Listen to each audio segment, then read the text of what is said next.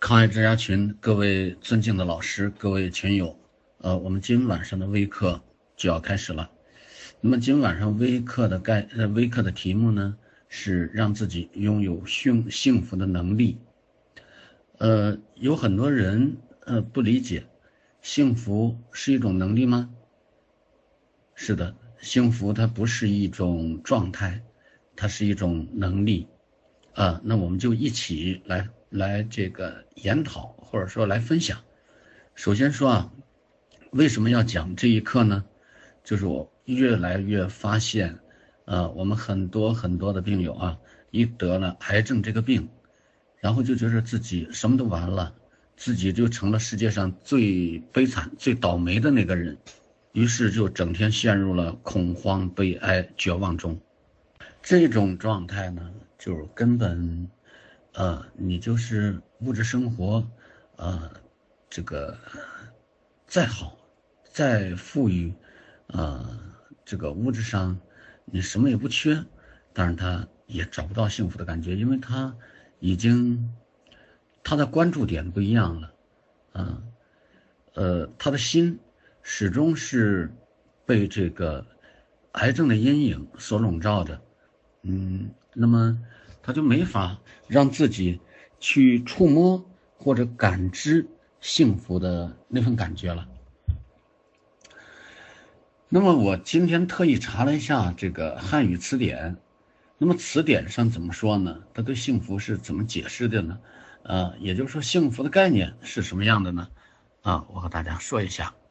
那么，汉语词典上是这样说的：说幸福是一种持续时间较长的。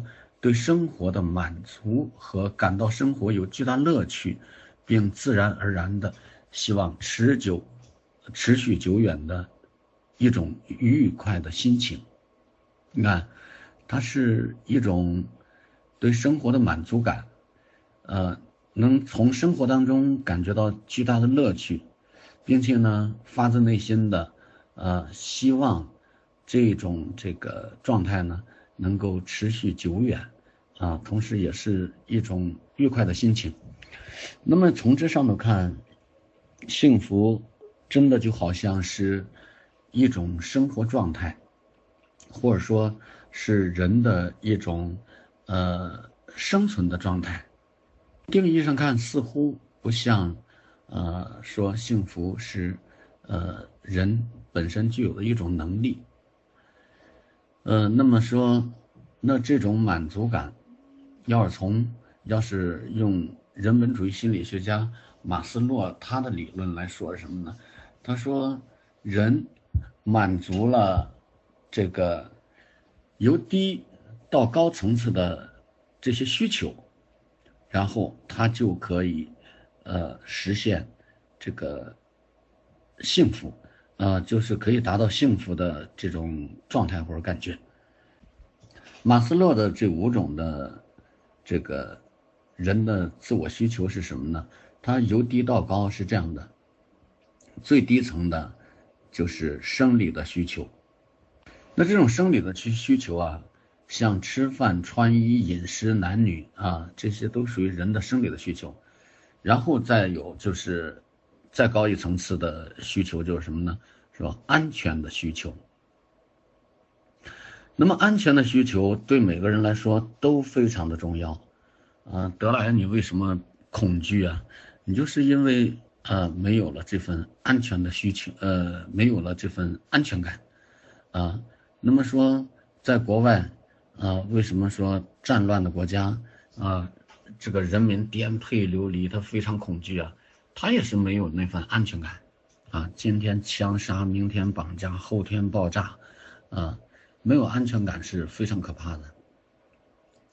那么再高一个层次，呃，人的需求是什么呢？就是归属感和爱的需求，啊，这是很重要的。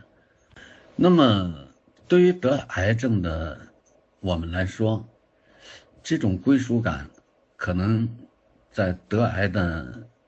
那一刻，查出癌症的那一刻，可能好像就是我们远离了我们原来的呃那个环境，呃生活的、工作的、朋友的等等。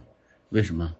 就是说，嗯，也不能上班了，啊，或者是，呃，一段时间也不能上班了，或者是，呃，你觉得跟朋友一下子，这个有很大差距了，那你现在是一个病人，甚至有些朋友就在想，我不仅是个病人，我到现在都成了一个废人了，啊，于是就自我封闭起来了，啊，就没有没有了一种。和原来一样的那种归属感。那么第四个，呃，人类的第四个呃这个需求是什么呢？就是尊重的需求。那么每个人都活在这个世界上，活在这个社会上啊，他都需要被尊重，啊，每个人都需要被尊重。如果说你不被尊重，说明你是可有可无的，那你是一点社会价值或者是活着的价值和意义都没有。说这个尊重的需求啊，它是一个啊心理精神上的一个非常呃高的一个需求。那么最高的一个需求是什么呢？就是自我实现的这个需求。人活着，他需要在社会上创造应有的价值。也就是说，我活着干什么？我有我活着的意义。嗯，其实人活着，这些五种需求都是非常非常必要的。呃，那么我们都是不断的从最低端的需求，啊，这个往更高一层的需求啊去前进。刚才我们说了，这是马斯洛说的五种的需求理论。说假如 他说，假如你实现了这五种的自我的需求。那么你就是幸福的。其实，让我们感到幸福的，是满足需要，而不是说欲望。什么叫满足需要呢？就是我需要的，哎，我满足了，我就感到幸福，啊，它和欲望是不一样的，啊，需要是你必须的，或者是你想立刻实现的，而欲望呢，不是一样的。那么幸福呢，就是这个使我们啊不断的满足我们的需要，这就是幸福。你看，当我们饿了的时候，哎，能够立刻有吃的，这就是满足需要。当冷了的时候呢，就是能够有穿的啊，有御寒的这些衣物，哎，就感到很幸福。那么满足需要，我们从理论上讨论一下啊，它和满足欲望是不一样的。满足需要呢，呃，必须有，它是在一定条件下是能够满足的，而不是那种妄想，啊，就像佛家说的这个颠倒妄想啊。那么欲望是对尚没有拥有，就是尚未拥有，我现在还没有车，没有房子，啊，我想这个啊，挣多少多少钱。我想干什么什么事儿，然后挣了钱，然后我就买车买房子，或者还有其他什么什么什么你想的那些，啊，那欲望呢是对尚未拥有或不满足目前所拥有的这种有意识的愿望和一种强烈的想法，啊，比如比如说它包括，呃，这个物质的欲望啊、权力的欲望啊、金钱的欲望啊等等这些。刚才我们说满足需要和欲望是不一样的，那么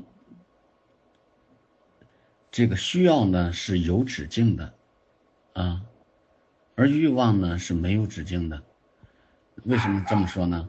啊，你看啊，人的一个欲望刚刚满足，紧接着就会接二连三的出现更大的欲望，啊，更大的诱惑，而这些欲望一个一个一个一个的，为什么佛家说？人活着就是，啊，就好像在苦海里挣扎一样。这个苦海是什么呀？就是一个欲望的苦海啊。那么说，呃，这一个一个的欲望，你肯定说无法全都满足。那么欲望满足不了呢？啊，如果说你以满足欲望啊为幸福的话，欲望满足不了呢，那就没有幸福了。那我们说到需要是能够满足的，并且是。有止境的，啊，你看中国的古人，他非常聪明，非常智慧，啊，就告诉我们要这个知足常乐呀，啊，要知道安康是福啊，啊，他就不断的在叮嘱我们这个，啊，不断的引领我们说放下那些欲望，啊，要知足，啊，要满足，啊，就是引导大家少一些这种，啊，贪嗔痴慢啊，啊，这些东西。你少了这些东西啊，那你心里啊始终是有一种满足感，呃，有了这种满足感，哎，你就会觉得活着真幸福，啊，你看有了这种满足感，无论你是对身边的人，啊，还是对一些物质上的要求，你都会很满足。同时呢，你也是，呃，不仅满足，啊，或者说。正因为有了这份满足，我们才能啊接纳身边、接纳生命中所发生的一切和所遇到的一切人和事儿啊。那么有些人，你看整天脸上笑呵呵的、笑眯眯的啊。那么有些人呢，嗯，他脸上就始终挂着那份冷，呃，那份郁闷，那份纠结。啊，那份永远的不满足，啊，我觉着就是说，每个人这和每个人的心理的，呃，东西，那再细说一点，就是，呃，世界观啊，人生观啊，金钱观啊，等等这些有关系，和你啊这个思维方式、行为方式、性格特点。啊，看待问题的角度啊，等等，这些都有关系啊。所以说，他这个还是呃告诉我们，有些东西啊，人和人比，那就得死啊；那货与货比，呢就得扔。所以这个这种横向的比啊，可不可以比？可以啊，但你要比你成长的部分。啊，不要比那些比别人差了多少啊！哈，你看人家怎么样，我怎么样啊？你要比的话，可以纵向的比和自己啊，这个自己最初的时候怎么样啊？中间的时候怎么样？现在怎么样？这样比。今天讲座的题目啊，刚才说了，是让自己拥有幸福的能力啊。那么这里说，幸福是一种能力。而不是一种状态，你看，如果是一种状态的话，那只有我们满足的时候，啊，只有我们这个，呃，无论是需求啊，无论是欲望满足的时候，我们才能这个感到幸福。而其实不是，有好多穷人，他有很多很多需求，嗯，他没有实现，有很多很多想法，他也没有实现，但他依然是笑眯眯的，他很快乐，啊。所以说，幸福是能力，而不是状态。那么有很多呃很富有的人，他未见得他啊有那么多钱就是幸福的啊。你说他有钱，他什么都能满足，他幸福吗？未必。说他没有幸福的条件吗？没有幸福的可能吗？没有幸福的能力吗？有，但是他的能力没有被激活啊。如果说。用钱能办到的事儿，那可以说是这个世界上，可能是比较简单的事情。不能说最简单，但可能是比较简单的事情。往往有些东西它是用钱办不到的，啊，所以呢，我们就一起接着下来呢，啊，一起来呃研讨研讨这个观点。那么刚才我说穷人和富人都有幸福的感觉，那也就是说。无论哪一个层次的人，啊，都可以找到这种幸福的感觉，啊，那我们从最低层次的生理的需需要的满足，这里就不多说了，啊，呃，衣食住行、饮食男女，这都属于生理方面的需求。那我们就是说，仅仅的说精神方面需要的这种啊满足感、幸福感吧，啊，当你看，呃。我们要是能用心的啊维系好家庭啊，无论是和父母的关系无论是亲密关系，无论是亲子关系啊，那同时能把我们的子女培养成啊既自立又有利于社会的人啊，你看，你心中就自然而然的有一份幸福的感觉啊，你看家庭的关系啊，方方面面的关系非常和谐啊。子女非常有出息，还非常孝顺，那当然很幸福啊。那其实我们要想获取这份幸福感，那我们必须拥有一种能力，什么能力呢？就是拥有啊，那么说，呃，我能够呃，把家庭的关系、把工作的关系、把这个亲密关系啊、亲子关系啊等等，以及跟父母的关系。都游刃有余的处理好，那么这个处理，要想达到一个好的圆满的境界，那首先是说什么呢？我们不能啊逢人就指责，逢人就抱怨，啊，那我们也不能遇事就去证明，证明什么？前面我们讲过，证明我是对的，你是错的，啊，其实我们叮叮当当干仗，每天或者是每天的争吵。或者什么经常发生的矛盾，不都是通过证明啊产生的吗？那要想让这些关系都和谐，我们必须啊有一种付出的精神，我们必须有一种接纳的态度啊，必须有一种包容的态度啊。那么这里头，那它这些东西都是一种能力，而这种这些能力拥有了之后。当我们把这些关系都处理的非常完美了啊，那自然它就会啊显出它的成效来了。它的成效就是我们周围的关系都非常和谐啊，彼此都相互的尊重啊，子女都啊教育的非常好，甚至你不用教育他，他都会好。为什么呢？你已经给他做出方方面面的榜样了。那么。当我们这些都显出显示出非常好的状态的时候，那我们每个人看着都非常舒服，都会有幸福感产生啊。所以呢，呃，幸福是一种能力，而不是一种状态。那么再比如啊，无论哪个层次的人啊，无论你钱多钱少，无论你有没有工作啊，无论你有没有房子和车，那么只要能找到一个呃。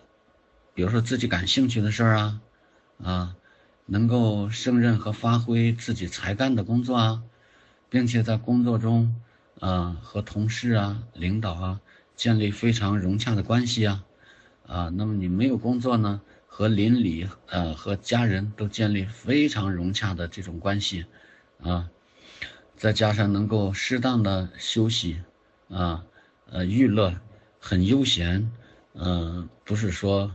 每天疲于奔命，啊，那我们肯定也会感到，呃，很满足、很幸福。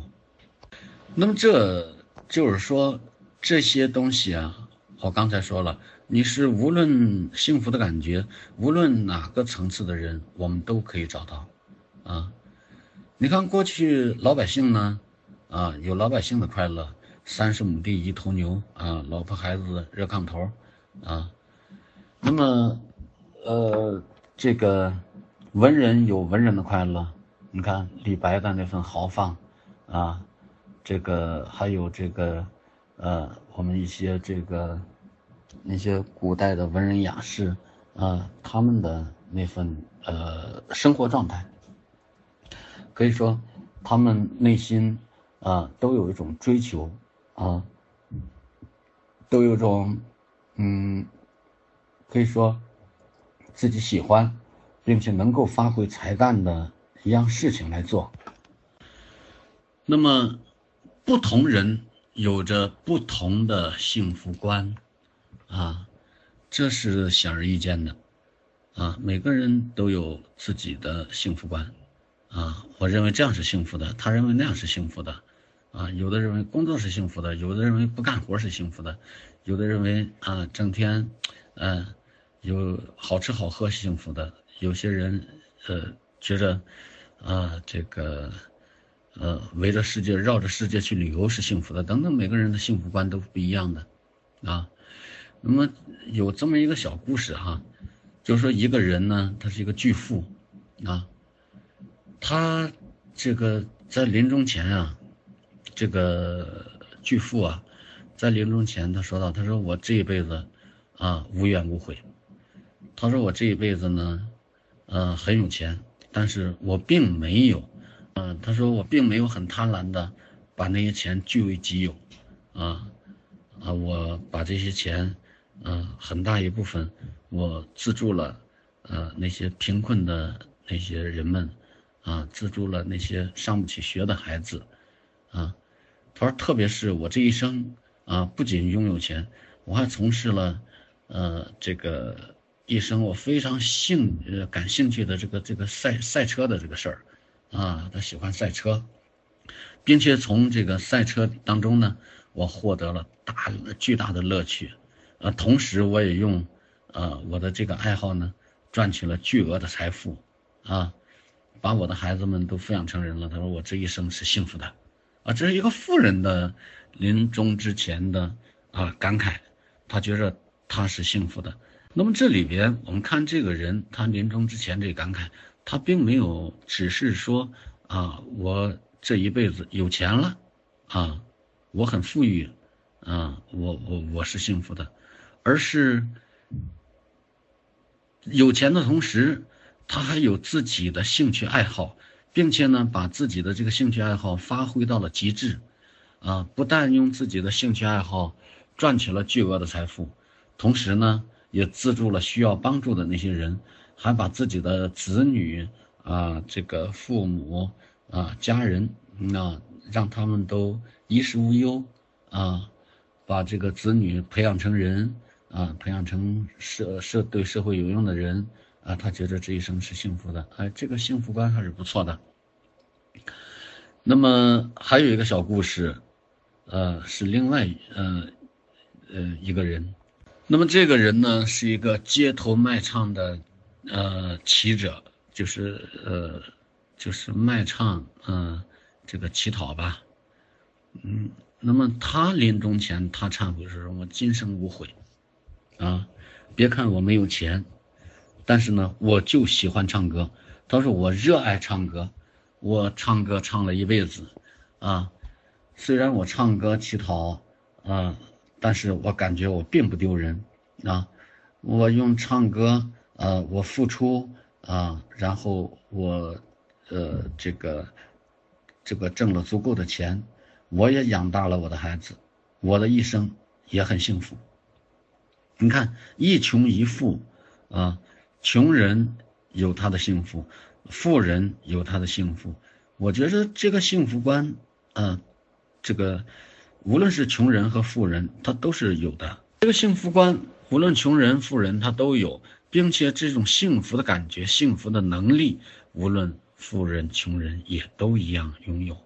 也就是说，我们每一个人一生下来。啊，那《三字经》上说：“人之初，性本善。”人性善的这一面都有，啊，当然人性恶的那一面也都有。那么刚才我们说这个富人啊，他挣了一辈子钱，然后他同时这一辈子当中，他有一个非常大的一个兴趣啊，就是赛车啊。那么并且从这里头获得了啊巨大的财富。另外一个呢，就卖唱，我就喜欢唱歌，我并没有认为我在卖唱，我很卑微的在卖唱，啊，我喜欢唱歌，啊，他都是每天非常激情饱满的在为大家唱歌，啊，然后，呃，挣点钱糊口，看一看，呃，他幸福观不同，但是有一点是相同的，他们都有一样啊自己非常非常喜欢做的事情。富人是赛车，穷人是唱歌，啊，那么这两个故事呢，就告诉我们说，简单的说，一生中如果能从事一点让自己感兴趣的事情，啊，并且，呃，能够，呃，在里边，呃，就是一边享受的做这件事情，同时一边还能够。啊，呃，有所成就，啊，或者说我没有什么成就，但自得其乐，啊，也可以。那么这就是幸福的，啊。那么目标、追求、寄托，啊，这些都能增加我们人的幸福感。呃，其实我从得病之后啊，我有一个深深的呃感悟吧，就是说，经历过生命当中啊，啊，如果都平平坦坦的，啊，这个一帆风顺的，你还真感觉不出什么是幸福来。那么说。任何事情都需要去对比，那只有经历过苦难和磨砺的，啊，还有特别是经历过生死的人，我觉着这样的人才能够更容易感到满足和幸福，啊。那么同样的境遇啊，同样的境遇，不同的人有不同的感觉，就好像我们倒了半杯酒，啊，有些人看到。啊，半杯酒就是有酒，哎，太好了。可是有些人看呢，怎么只有半杯酒呢？啊，那么有些人天生就是乐天派，他就容易感到满足。啊，有些人总是那么愁眉苦脸，啊，那么愁眉苦脸，你再极端一点，你就成了这个抑郁症了。啊，整天忧郁，啊，阴沉着脸，啊，阴沉着双眼。那么在忧郁症的呃眼眼睛里呢，啊，那么都是灰暗的，甚至是黑暗的，那么需要通过呃药物治疗啊，他才能恢复到有幸福的这种感觉上来，嗯，那么我觉得幸福啊，呃，这个无论什么人都是可以拥有这种能力的。有些人说得了癌症，你让我怎么幸福啊？为什么要今天晚上讲这个题目啊？就是因为好多人说：“哎呀，老师啊，你看我以前多么幸福啊！哎呀，现在得了这个病，啊，这个一下子都完了，啊，不能工作了，然后成了家庭的累赘包袱了，啊，原来这跑那跑的去旅游，原来啊，这个今天上超市，明天逛商场，嗯，那真是，啊，想买啥买啥。”现在都不行了，呃，就是一言以蔽之，得了癌症之后，什么，呃，这个感觉都没有了，好的感觉一点都没有了，啊，就这么个意思。很多很多人跟我谈论起来是这样说，尤其是心病友，还有一部分就是说，嗯，癌症康复已经三五年，啊，这样的人也有。我觉得说一说这个题目很重要。说的都是些理论方面的东西，啊，还有几个小故事。那么就，呃，我呢觉着讲课呀，我所有的课都是呃，从我呃一些经历上，从我的一些感悟上来和大家分享的。我们不用编故事，因为我也是这么一步一步过来的。啊，就说我得了癌症那时候啊，我觉得完了。真的是完了，三十五岁那一年，孩子六岁半，啊，媳妇儿也很年轻，父母那时候啊刚刚六十岁，啊，那么说这么年轻啊，这个得了癌症，我觉着天都塌了一样，哪里有幸福的感觉呀？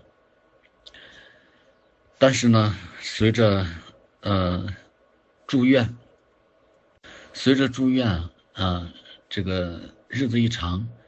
我就在痛苦当中，慢慢的去触摸幸福。那个时候不是跟大家，啊，在这个闲白话啊，因为那个时候就是真的是苦中作乐，苦中呃这个求乐，是这么一种状态。你比如说，呃，打化疗难受吧？非常难受，而且我的化疗剂量非常大，因为肿瘤二十乘十二乘八公分嘛。啊，淋巴瘤长在纵隔，啊，压迫双肺，然后这个跟心脏粘连，顶完了四条胸骨，啊，非常严重的一个病。而且四条胸骨都是受侵，都是黑色的。呃，那么说，化疗，这个要死要活的，就那种感觉。其在网上看到我写的那第一篇文章《孩子，请别再哭泣》这篇文章。啊，就是连续喷射状的那个吐十七个小时，然后发烧到四十一度，呃，那个时候自己如果能爬到窗台上，我真的就跳下去了。可是你一点都动不了。我那时候觉得真是这个人就太悲惨了。为什么？当你连死的能力都没有的时候，你觉得你真的是一个非常悲惨的人。那个时候幸福感何来啊？但是慢慢慢慢的，当你的心慢慢随着呃时间的呃这个增加，然后你的心慢慢沉静下来之后，你就开始思考了，不再那么恐惧，不再那么绝望，不再那么悲哀，不再那么急躁。不再那么浮躁的时候，你就开始思考了。呃，不仅开始思考，也开始呃对比了。比如说，呃，化疗三天、四天、五天，哎，一天比一天轻。他只要是稍轻一点，啊，我就感觉到是幸福的。今天比昨天幸福，哎，再轻一点，啊，明天啊比昨天又幸福。啊，我就觉着，往这方面去看，那个时候化疗的痛苦刚一过，一这个化疗期间和化疗完那个一周之内吧，呃，别说吃饭，你就闻一闻那个饭菜的味味儿，呃，你都真的是，啊，就是那么，就能这个喷射状的呕吐起来。可是呢，当这个痛苦一过，化疗痛苦刚过，我们能像正常时候，啊，香喷喷的吃几口饭菜，吃一顿饭菜的时候，啊，就觉得真幸福。你看，这不是苦中求乐吗？我记得，呃，有一次，也就是说，化疗第二次以后，啊，那么要，呃，到。协和医科，呃，协和医科大大学，啊，协和医院，去会诊一下，啊，找一个沈教授，他是淋巴瘤方面非常有名的一个教授，啊，那我们半夜去挂号，家属半夜去给我挂号，我呢就是早晨七点多钟坐公交车往协和医院赶，两次化疗之后啊，头发就开始落，然后。整天在病房里，你还感觉不到，就是睡觉的时候啊，啊，掉一枕头，掉一床。那么你出去之后呢，呃，那天早晨走的急，没有戴帽子。呃，十月末，十一月初，大概是这个时候，啊，北京已经比较冷了。早晨，我坐着公交车，没有戴帽子，头。都是这个一块一块的，就跟那个，呃呃斑秃似的，一块一块的。然后一下车，一阵风，啊，真是一阵冷风，一吹，这个头发竟然这个和棉絮一样，刷刷刷刷飘下去。那么，就是真的是那个时候非常非常难受，啊，就觉着，你看人都上班，啊。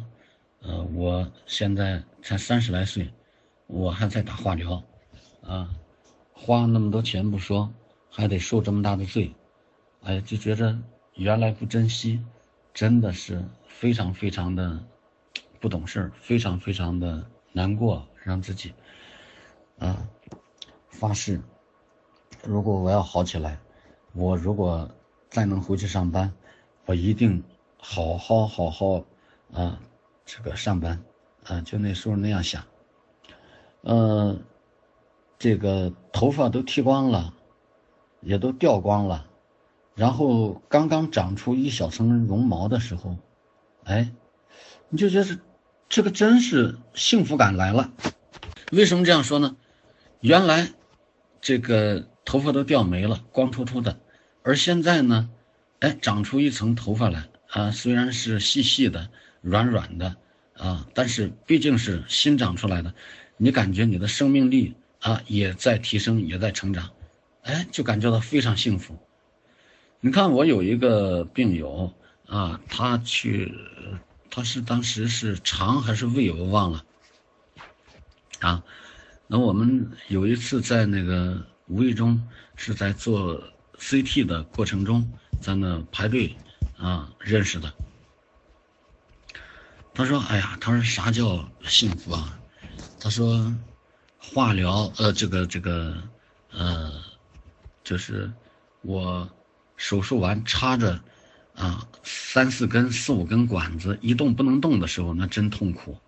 这些管子一拔掉，啊，然后能在家人的搀扶下下地走两步，哎呀，我觉得真幸福啊。然后。”我就觉得，这个有的时候，嗯，当我们这个肿瘤缩小了，啊，也感觉到哇，真幸福，啊，活着真好，啊。那么有一次就是我们淄博电视台啊，呃，搞了一个他们一个栏目啊，是三周年，搞了一个晚会。然后他们的题目呢，就叫“幸福像花儿一样”，然后他就把我邀请去了。他说：“李老师，啊，主持人就问，他说，呃，你是有着一种特殊经历的人，晚会的题目啊，主题是‘幸福像花儿一样’。他说，在你眼里什么是幸福？我一下子就想起来，我和这位病友，啊，我们在交流的时候。”一下子想起来，就是，嗯，呃，我在住院的时候那些就是难受的和过后的啊那些感觉，哎呀，我就脱口而出，我说，幸福每个人的呃感觉呃不一样，每个人有每个人不同的幸福感，但是我觉着，对于我们癌症患者来说。化疗的痛苦刚过，能啊，这个痛痛快快的，呃，吃一顿香喷喷的饭菜，这是幸福。掉光的头发，刚刚长出一层绒毛，啊，我说这是幸福，因为你感觉你的生命力在和他一起在成长。呃，手术过后，拔掉身上的管子。呃，我说能在地下走几步，我感觉这是幸福。我说，有朝一日出了医院，啊，重新回到生活当中，我觉着这是莫大的幸福，因为回归家庭、回归社会、回归亲情，我觉得是我们癌症病友所有癌症病友的强烈的一种心愿吧。我说完了之后，哎呀，我就不知不觉的掉泪了，真是就在那个台上就掉泪了。其实我说的从来没有打过稿子，因为我感觉，嗯，其实就是说的我自己心里啊经历过的那些东西，所以说他也根本不用编，不用打稿子。我觉得就是说，呃，什么是幸福感啊？好好的珍惜，好好的用心的珍惜啊！我们目前所拥有的啊这份生命状态啊，我们目前的家庭啊，我们的亲情啊，我们周围的呃这些环境，我觉得这就是幸福的。而我们有些朋友呢，觉着，你看我的癌症在发展，呃。我的这个呃什么什么都很不如意，我怎么幸福？其实我一直在强调，有些东西是我们说了不算的。我们为什么痛苦？是因为我们老是啊被那些说了不算的东西啊所困扰、所苦恼着。比如说啊，我能活多久？你能活多久？你说了不算。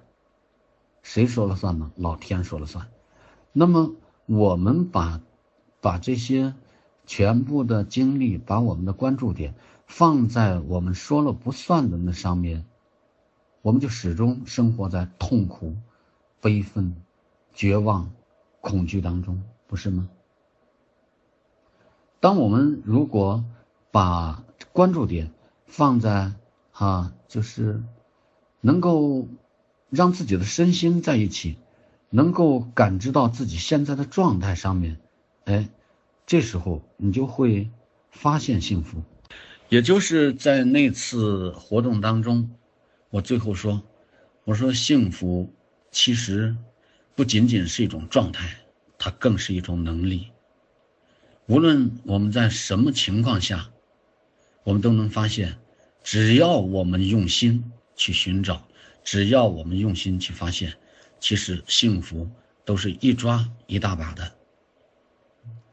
往往。我们为什么感觉不到这些幸福？是因为我们的心啊都被自己给困住了，啊，被我们的心墙给围困住了，啊。刚才我们说了，把关注点啊，把那些心思啊，放在呃实现不了的那些欲望上，啊，放在我管不了的那些事情上，啊。把我们的心就困住了，心始终在那种痛苦当中煎熬呀。那么我们古人呐，就中国的古人啊，他的这个幸福观是什么呢？啊，中国古人，我们所有的传统文化当中啊，所有的东西都是引导我们向善啊，引导我们知足啊，引导我们啊，要。嗯，止于至善呢，引导我们，呃，怎么样的慎独啊啊，都是修身治德养性的呃这些教导。所以中华文化，它是真的是可以说是世界上最优秀的文化。那中华文化里头呢，呃，有一个呃五福的这么一个观点。什么叫五福呢？我发一幅图片，大家看一下。那么这个五福，我们小时候啊，就是贴春联儿，我们这个都能看到“五福临门”啊这四个字，横批“五福临门”。那么这五福是哪五福呢？呃，第一福就是长寿。那么古人的这个长寿啊，它指的不仅是年纪活得大啊，年纪活得长。啊，而且它是能够自理的，就像我们，呃，有些很偏僻的地方，啊，环境没被破坏，水和空气都非常好，这样的地方，总有一些长寿老人。那么这些长寿老人呢，他们不仅年龄大，而且他们呢，呃，都是能够自理的，而且有些还能种田。长寿的概念不仅。呃，年龄大，而且能够自理啊，甚至这些老人他都耳不聋眼不花，啊，行走非常自如，啊。那么第二福呢，中国的这个五福观啊，第二福是富贵。呃，这两个字儿呢，就是说，它有着对当今社会有着非常好的引导和教育意义，足以引起很多人的反思。啊，呃，原来呢，我们都是说谁家谁家是大善人，啊，啊，谁家谁家是大善人，啊，那他们真的就是中国人主张积德行善吗？而现在我们很多很多人，尤其是改革开放三十多年啊，先富起来的那一部分人，有很多是富而不贵啊。为什么这个社会？为什么呢？我们的这个社会有时候仇富心理很强烈呢？就是因为这些富人呢，啊，很自私，富而不贵，啊，这个贵不是说你钱越多越贵，是你看对别人、对这个社会、对你周围做出了什么，啊，你才能在人们心里啊，老百姓心里都有杆秤啊，啊，在人们心里有多少地位？你做了多少？他就会有多少地位？我们前面不是讲过吗？这个世界是平衡的，啊，平衡的世界。那么中国五福观的呃第三福是康宁，啊，那么这个康宁，我突然想起了世界卫生组织说健康的意义，健康的意义啊，不仅是身体健康，而且精神心理也要健康。那这个康。呃，身体健康，啊，无病无灾。宁呢，是内心的一份平静、安宁、祥和这份状态，也是身心合一的这种健康状态。啊，你看，呃，我们老祖宗这是在两千六百多年前就提出来五福的这个概念啊。那么，中国五福观的第四福就是好德，好德。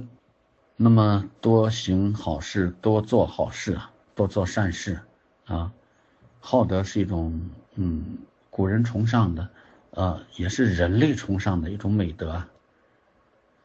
那么五福观的第五福就是善终啊，它也是呃我们追求的终极目标吧。什么叫善终啊？简单的说，就是得好死啊。那么说。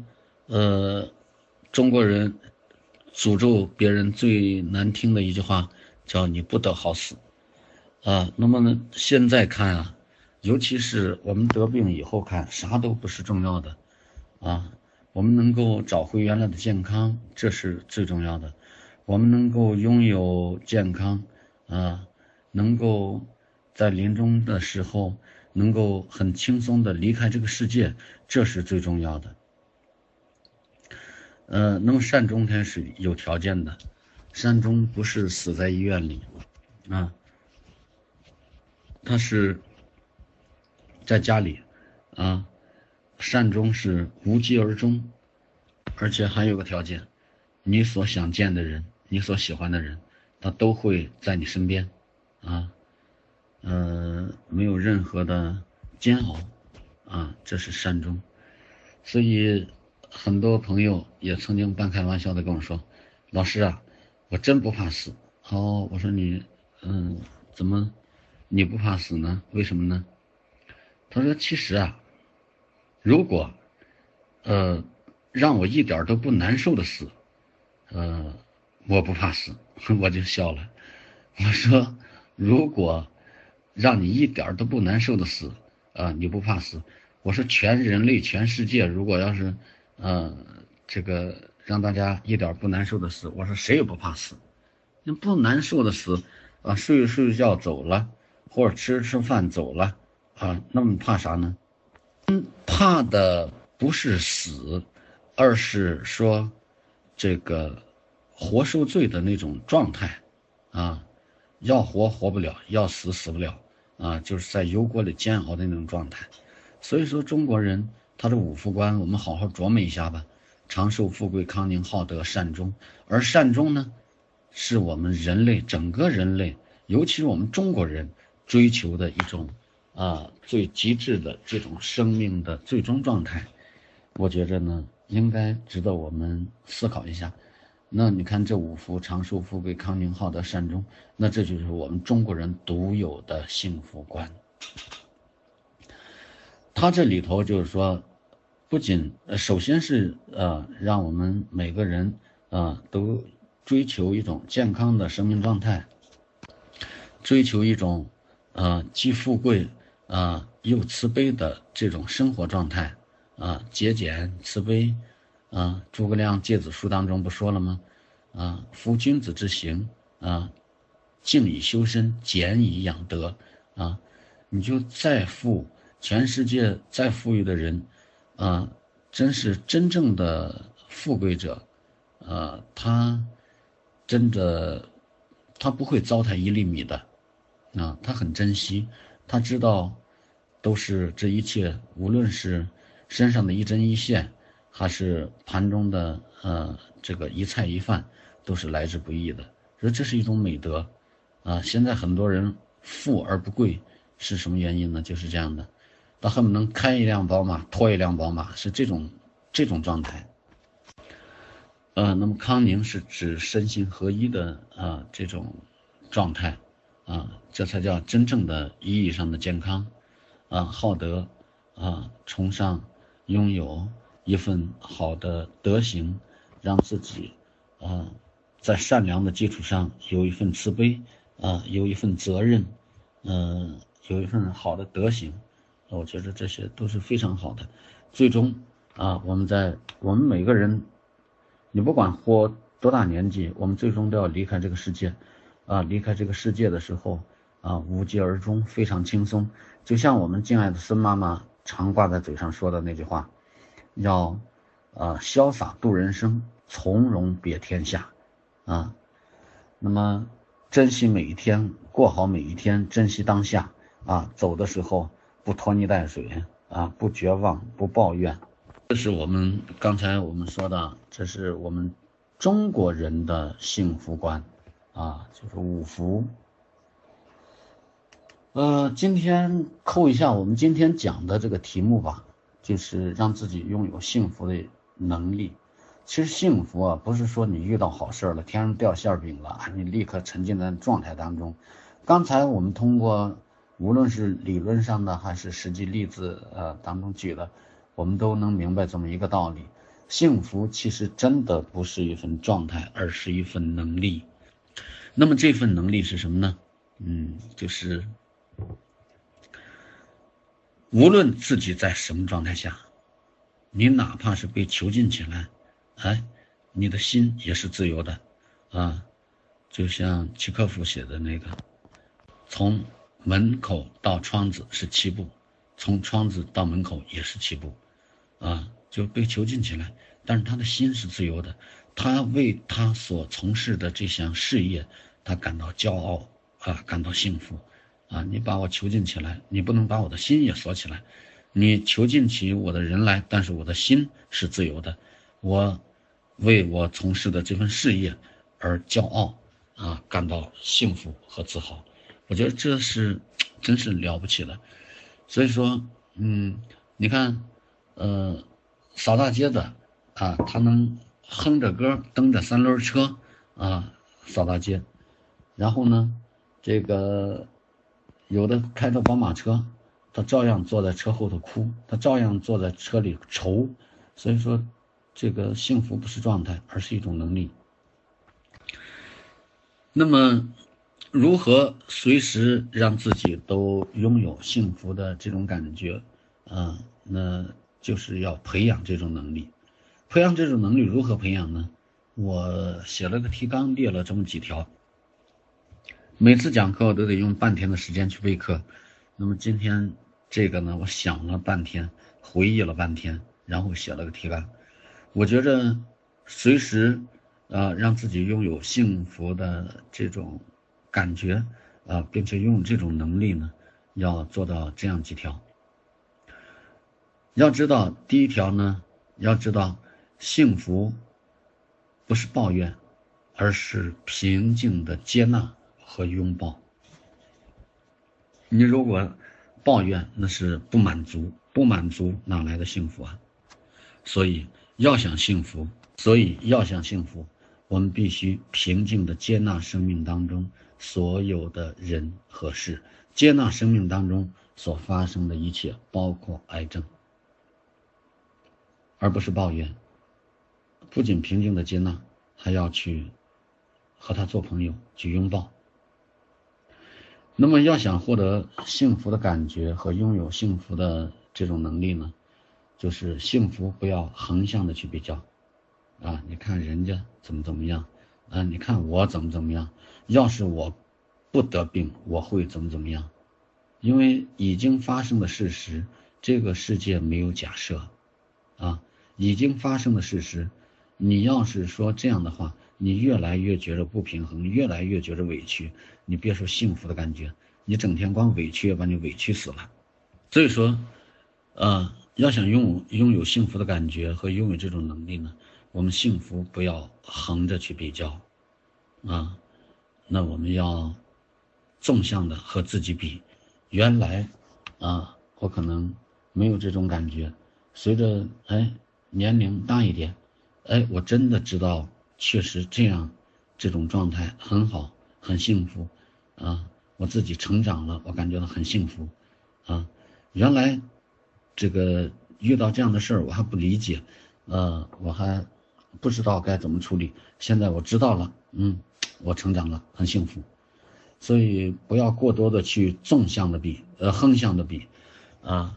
所以我们要想拥有幸福的能力和这份感觉，不要过多的去横向的和别人比，要纵向的和自己来比较。那么第三，要想拥有这份感觉和能力呢，就是幸福这种感觉和能力，它和钱的多少没有关系，或者说关系不大啊。有钱的不一定幸福啊，不能说有钱的就不幸福。那我们的富贵观呢？啊，五福里头富贵观呢，它是主张让我们啊有钱的富啊，啊，同时让你人格上有一份高贵呀。你光有钱有钱，啊，你人格上失去了人格的高贵，再多的钱是没用的。所以说，幸福它和钱的多少关系不大，或者说没有关系啊。穷人也有穷人的幸福。甚至穷人的幸福比富人还多。那么第四呢，要拥有幸福的感觉和这种能力，就是幸福与自这个你幸福不幸福呢，与自己的心态，啊，认识事物的角度、能力，还有你的层次有关系，啊，你追求的是最低层的，还是中间的，还是最高层的？刚才我们。发上那个三角图啊，你看马斯洛的那五种的需求理论，啊，这是人类的五种需求理论，啊，你看一下，啊，我们在哪一个层次上，你追求的到底是什么东西，啊，它和我们的心态以及认识世界，啊，认识自己以及认识事物的能力啊有关系，和我们所在的层次有关系。那么第五点呢，啊，幸福。啊，不要消极的在等待，啊，幸福不要消极的在等待，要积极的去寻找，你总能发现啊，你无论在何种状态下，总能发现身边的幸福，总能发现你生命当中的幸福，啊，它是一种能力。因此说，我们呢，这个得了癌症。这只是我们生命当中遇到的一个事儿，遇到的一个问题，不等于我们一得癌症，我们失去了幸福的这种能力。即使我们得了癌症，即使我们有这样那样的转移，啊，即使我们随时随地都很痛苦，可是当我们平心静气的想一想，如果你觉着拔掉管子能走几步，这是幸福。如果。你觉着化疗完了，啊，这个难受劲儿一过，能痛痛快快啊，香香喷喷的吃几口饭，这是幸福。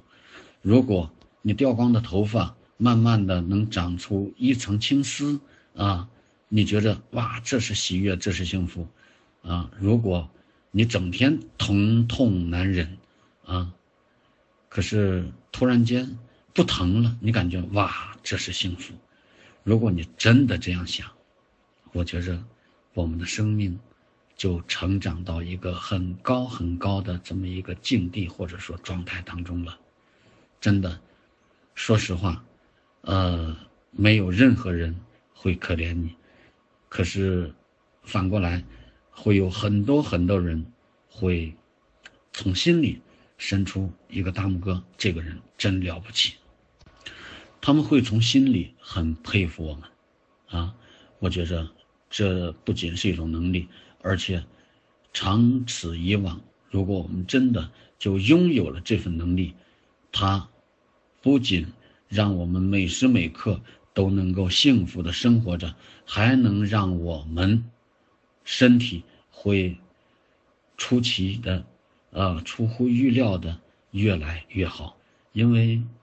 我们放得下了，我们的心胸宽阔了，我们能够关注当下了，我们能够身心合一了，我们能够全身放松了，我们能够内心平静了。那这样的生命状态，它一定能让我们的经络通畅、气血通畅，它也一定能让我们，啊，心平气和的生活，心平气和的接纳，心平气和的练功。你无论是练功和治疗，都能啊。这个找到最佳的那份感觉，找到最佳的那份状态，能够取得最合适的那份疗效。